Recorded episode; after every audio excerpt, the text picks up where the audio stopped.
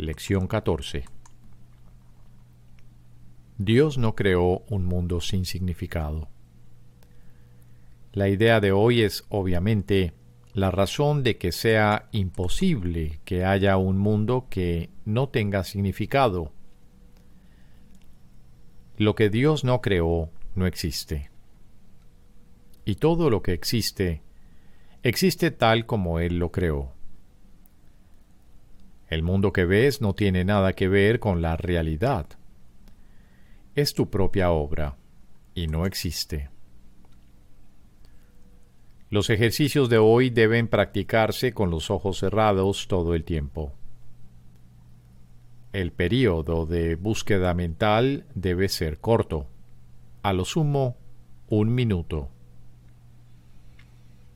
No lleves a cabo más de tres sesiones de práctica con la idea de hoy, a menos que te sientas a gusto haciéndolas.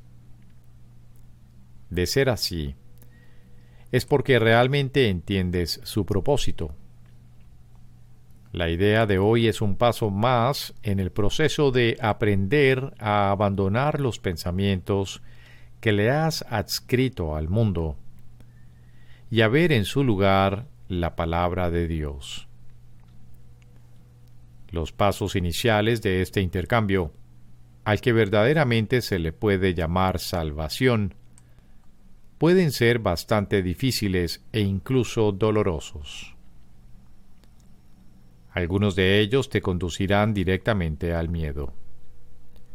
Mas no se te dejará ahí. Irás mucho más allá de él, pues es hacia la paz y seguridad perfectas a donde nos encaminamos. Piensa, mientras mantienes los ojos cerrados, en todos los horrores del mundo que te vengan a la mente.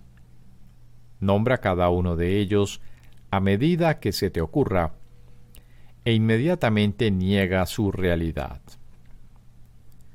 Dios no lo creó y por lo tanto no es real.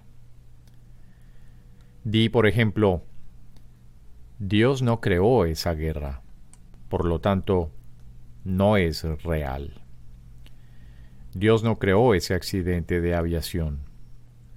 Por lo tanto, no es real. Dios no creó, especifica el desastre. Por lo tanto, no es real. Entre los temas adecuados para la aplicación de la idea de hoy se puede incluir, asimismo, todo aquello que temas te pueda ocurrir a ti o a cualquier persona por la que estés preocupado. Nombra en cada caso el desastre, entre comillas, en cuestión muy concretamente. No uses términos abstractos. Por ejemplo, no digas Dios no creó las enfermedades, entre comillas, sino Dios no creó el cáncer, o los ataques cardíacos, o lo que sea que te cause temor. Eso que estás contemplando es tu repertorio personal de horrores. Esas cosas son parte del mundo que ves. Algunas de ellas son ilusiones que compartes con los demás y otras son parte de tu infierno personal.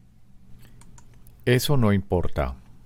Lo que Dios no creó solo puede estar en tu propia mente, separada de la suya. Por lo tanto, no tiene significado. En reconocimiento de este hecho, concluye las sesiones de práctica repitiendo la idea de hoy. Dios no creó un mundo sin significado. Por supuesto, la idea de hoy puede aplicarse, aparte de las sesiones de práctica, a cualquier cosa que te perturbe a lo largo del día. Sé muy específico al aplicarla. Di, Dios no creó un mundo sin significado. No creó, especifica la situación que te esté perturbando. Por lo tanto, no es real.